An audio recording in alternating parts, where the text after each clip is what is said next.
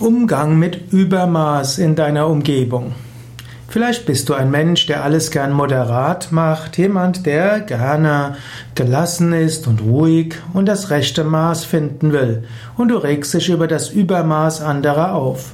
Aber bevor du dich über das Übermaß anderer aufregst, überlege zunächst mal, ist es sattwiges, rajasiges oder tamasiges Übermaß? Im Yoga unterscheidet man Sattva, Reinheit, Rajas, Unruhe und auch Egoismus, Gier und Tamas, das ist Trägheit, aber auch Unethisches und Schädliches. Es gibt Übermaß auf sattwige, rajasige und tamasige Weise.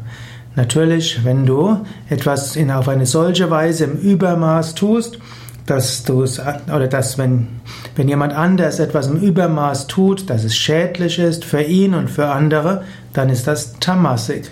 Diese Art von Übermaß gilt es zu vermeiden. Also übermäßig viel Zucker zu essen oder übermäßig anderen Genussmittel zu frönen oder im Übermaß andere zu kritisieren, im Übermaß äh, andere bekämpfen, all das ist tamasik und sollte vermieden werden. Es gibt aber auch ein rajasiges Übermaß, womit jemand Vorteile bekommt und die vielleicht gar nicht so falsch sind. Also, wenn jemand im Übermaß sich engagiert in der Firma, das kann dazu führen, dass er nachher befördert wird. Wenn jemand im Übermaß hm, seine Arbeit erledigt, Übermaß an Engagement zeigt, dann ist er vielleicht erfolgreicher als andere. Und dann gibt es auch noch etwas, was andere als Übermaß interpretieren, was ethisch etwas sehr Gutes ist, wo jemand nicht nur für sich etwas erreicht und für ein gewinnzielorientiertes Unternehmen, sondern auf spirituellem Gebiet und auf ökologischem Gebiet. Dinge werden vorangetrieben von Menschen, die etwas mit großem Engagement tun. Ihnen wird oft Übermaß vorgeworfen.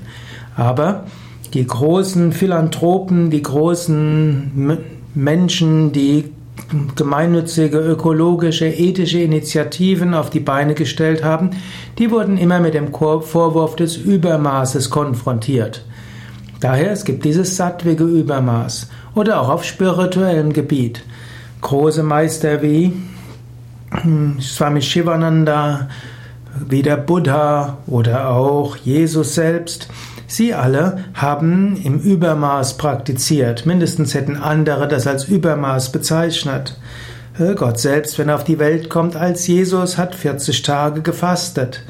Swami Shivananda als Meister hat eine Phase gehabt, wo er sehr intensive spirituelle Praktiken gemacht hat. Und er hat auch ansonsten später im Übermaß alles gegeben, was er hatte.